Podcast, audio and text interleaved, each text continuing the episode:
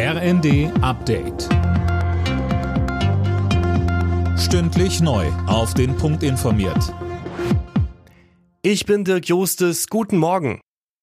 Im Streit ums Bürgergeld hat es offenbar eine erste Einigung gegeben, und zwar was die Sanktionen angeht. Laut einem Bildbericht haben die Ampelparteien dem Druck der Union nachgegeben, Jana Klonikowski. Genau, demnach müssen Bürgergeldempfänger bei Verstößen jetzt doch von Anfang an mit Sanktionen rechnen. Eigentlich hatten SPD, Grüne und FDP eine Vertrauenszeit von sechs Monaten ohne Sanktionen geplant.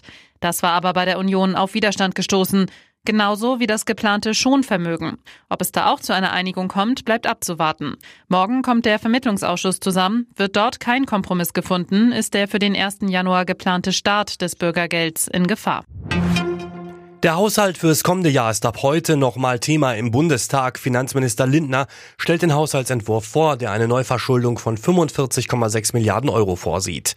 Die Beratungen sind für vier Tage angesetzt. Am Freitag soll der Haushalt endgültig verabschiedet werden. Die griechische Küstenwache hat von Kreta eine Rettungsaktion für ein in Seenot geratenes Flüchtlingsboot gestartet. An Bord sollen 400 bis 500 Menschen sein. Wie es heißt, erschwert ein Sturm die Rettung. Fans und Politiker in Deutschland haben mit Unverständnis auf das Verbot der One Love Kapitänsbinde durch die FIFA reagiert. Bundesinnenministerin Faeser nannte die Entscheidung befremdlich. Viele Fans kritisieren im Netz allerdings auch das Einknicken der europäischen WM-Teilnehmer vor der FIFA.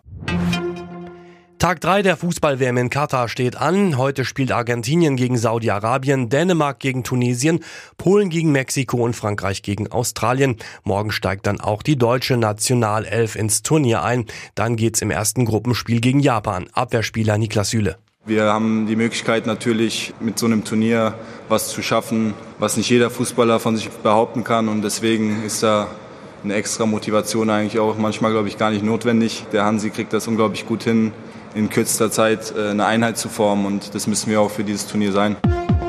Alle Nachrichten auf rnd.de